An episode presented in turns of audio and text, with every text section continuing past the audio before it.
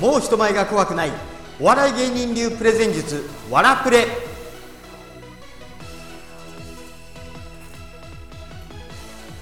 こんにちは。ザニュースペーパーの桑山です。今日は声にコンプレックスがあるんですがという質問を受けましたのでその話をしたいと思います。声にコンプレックスがあって私自分の声がすごく嫌いなんですよっていう方からねご質問を受けたんですよ。どうすればいいですかって。今日は結論から言いたいと思います。これは単なる自意識過剰です。え何それってね。いきなりなんかこう突き放すようなことを言ってそんなキャラだったっけ？って思ってる方いらっしゃるかもしれませんが一個一個説明していきたいと思います。まず声にコンプレックスがあるって。これね実はね僕もそうなんですよ。僕も自分の声ってすごく嫌いでですから DVD をになってもねそれからあと自分で録音した声を聞くのもすっごく嫌いなんですよ。なぜかというと違和感があるからなんです。違和感。自分で聞いてる声ってこっから出た音口から出た音を耳で聞くのと同時に口の中で発した音が頭蓋骨を伝わって耳の中に伝わるんだそうです。で頭蓋骨で伝わった音っていうのは低音が強調されるらしいんですね。ですから自分で聞いてる音っていうのは割と厚みがあって低音が響いていていい声に聞こえるんです。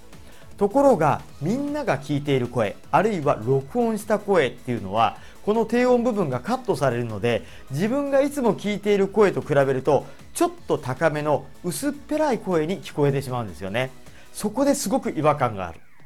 でもよーく考えてみてください。例えばいい声だなっていう人っていますよね。僕も、あのみんなからは割といい声だって言われるんですけど自分では自分の声すごい嫌いなんですよ。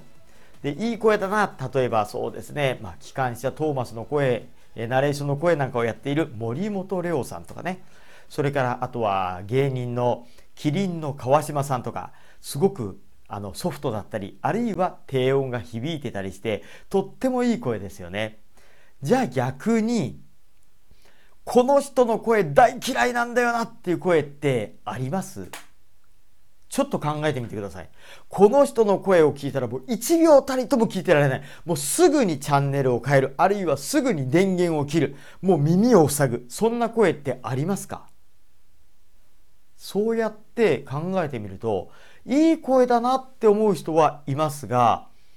嫌いだな、もう絶対に聞きたくないっていう声の方ってそんなにいないと思いませんか？もちろん聞き取りやすい声、それから聞き取りにくい声っていうのはあります。例えばそうですね、えー、同じくお笑い芸人の千鳥のノブさん、癖が強いんじゃの、あの、千鳥のノブさんの声っていうのは、割とハスキーで聞き取りやすいか聞き取りにくいかというと、聞き取りにくいですよね。そしていい声か悪い声かというと、おそらくいい声ではないと思うんですよ。でも、その声最初は違和感があっても何回か聞いてるうちにすぐにあノブさんの声だって分かって逆に個性的な声になりますよねそういうふうに声ってもう大嫌いっていうような声って意外とないんですよですからこの自分の声にコンプレックスがあるっていうのはよくよく元を正してみると人は自分の声にそこまで嫌悪感を抱いていないんです自分だけが嫌悪感を抱いている。これは違和感から来るものなんですよ。とは言っても、じゃあそれ自意識過剰だから、はい、これで終了って言ったら、ちょっとそれはあまりにもあまりなんで、じゃあ、えー、好感度が持てる声っていうのはどういう声かっていうと、これは例えば、えー、ちょっと高めの明るい声だったり、ハキハキした声だったりしますよね。でもこれって声ではなくて実は喋り方だったりするんですよ。声はどうでもいいんです。え聞いてれば慣れます。そして、えー、ちょっとね、いい声でない場合には聞いてるうちに個性的な声に聞こえてきます。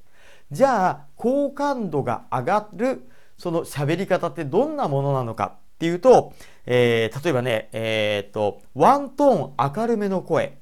ね。えー、僕が普通にこう、えー、あくびをするような状態でずっとこうリラックスしたまんま喋ると大体これぐらいの声なんですよね。でこれぐらいの声でこうやってボソボソボソボソこうやって喋ってる、えー、こういうのもまあ悪くはないとは思うんですけどこれよりかはちょっとトーンを上げてまあ張るとか大声を出すじゃないんですけどもポンと声を出すような感覚。歯切れのいい感じの喋り方。こういうふうにした方がきっと聞き取りやすいと思うんですよ。そしてなんか明るそうな雰囲気がある。なのでワントーン高めの声っていうのを意識してみてください。それから大きな声を出すんじゃなくて割とポンとこう、えー、声を飛ばすっていうかな。そういうような感覚でこの辺で口の周りでもごもごと空気が停滞しているイメージではなくて、えー、そうだな空気鉄砲みたいな感じでポンとこう前に出すようなそんな意識で喋ってみると割と歯切れがよく聞こえます。それからあとはまあこれもね、えー、全部があの